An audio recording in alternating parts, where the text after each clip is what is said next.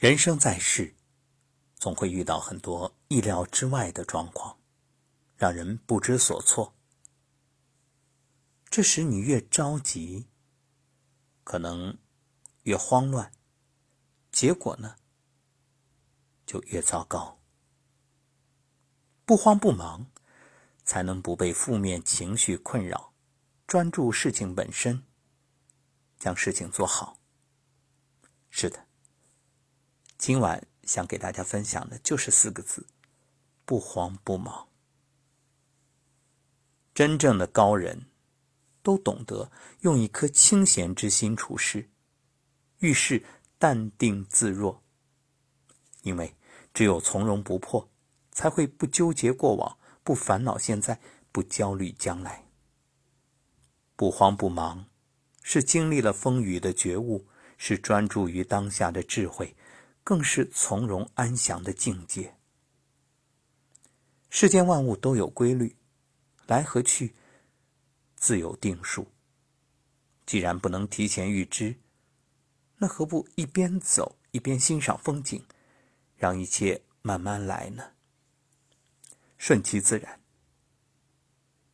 顺其自然，并不是一味听从命运的摆布，而是能够把握机缘，做到不造进、不强求。你看，这里所说的顺其自然，顺的是什么？自然啊，自然是什么？是道。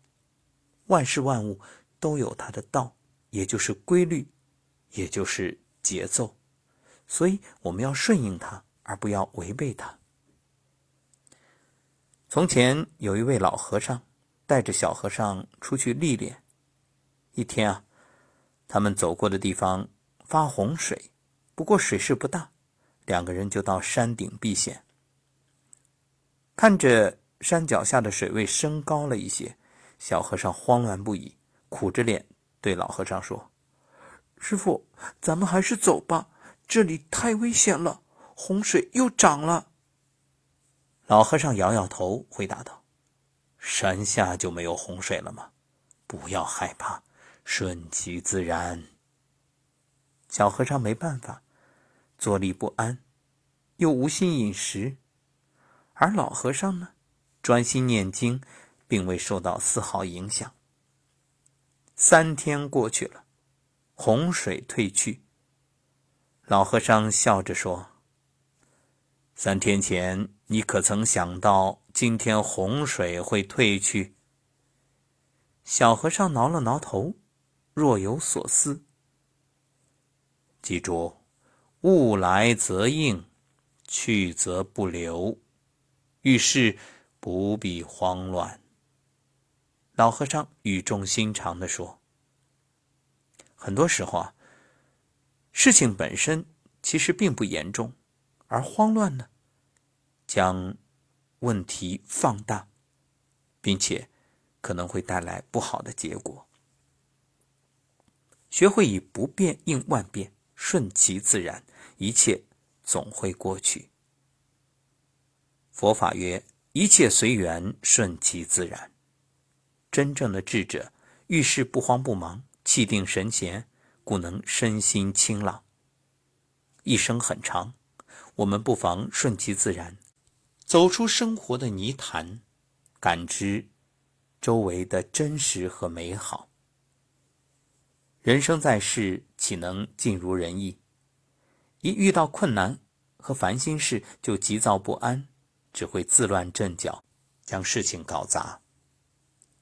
诸葛亮《诫子书》中有言：“夫君子之行，静以修身。”就是说，德才兼备的品行是依靠内心安静、精力集中来修养身心的。由此可见，做事。不宜浮躁，心浮气躁更易出错。加拿大游客尼克被一家酒店拉进黑名单，长达十七年。起因呢，竟然只是一件很小的事。一次出差啊，尼克入住酒店，在窗边晾好腊香肠之后，出门跑步。因为酒店靠近海港，美味的香肠吸引了很多海鸥前来。房间被弄得十分脏乱，等到尼克跑步回来，看到这番景象，气急败坏，直接拿起鞋子砸向窗边的海鸥，鞋子呢掉到窗外。当天啊，酒店刚好在外面举办下午茶，尼克呢只得在大庭广众之下灰头土脸的将鞋子捡了回去，结果啊，浪费了他很多时间。再过几分钟就要赴一场约会，他匆忙跑回房间，把鞋子洗干净。又用吹风机去烘干，这时刚好电话响起来，结果手忙脚乱的尼克竟然直接将吹风机塞进鞋子里，就跑去接电话。不料这吹风机啊从鞋子里滑出来，掉进洗手池，导致短路，酒店大面积停电。曾国藩说：“凡遇事需安详和缓以处之，若一慌忙。”便恐有错，盖天下何事不从忙中错了？遇事慌里慌张的人难成大事，只有静心不慌不忙，才能不被境遇左右。常言道：“静能生慧。”急躁只会增加出错的概率，静心才能从容应对困难，有条不紊解决问题。卡夫卡在《城堡》中写道：“努力想得到什么东西，其实只要沉着镇静、实事求是，就可以轻易的达到目的。一个人沉得住气，才能激发出内在的力量；不慌不忙，事情才能朝好的方向发展。不急功近利，懂得厚积薄发，顺势而为，做事自然能够开花结果。”王羲之当初啊，在书法上虽有天分，但却因急于求成，难以更上一层楼。当然，这个时候他还年轻。一次，他看见东汉书法家张芝的字，十分欣赏，自愧不如。除了张芝的字，更让他钦佩的是张芝长年累月练字的从容淡定。他忽然领悟。如果我也能拥有这份不慌不忙，未必赶不上张芝。此后的二十年，王羲之戒掉急躁，每天静心练习书法。每次练完，就到家门口的水池洗毛笔。久而久之啊，这池水都洗成了黑色。正因这份岁月中的从容不迫，最终他成为了一代书法大家，被历代书法家推崇为。书圣，正所谓欲速则不达，路要一步步的走，字要一笔笔的写。不慌不忙，不必着急，找准目标，一步一个脚印。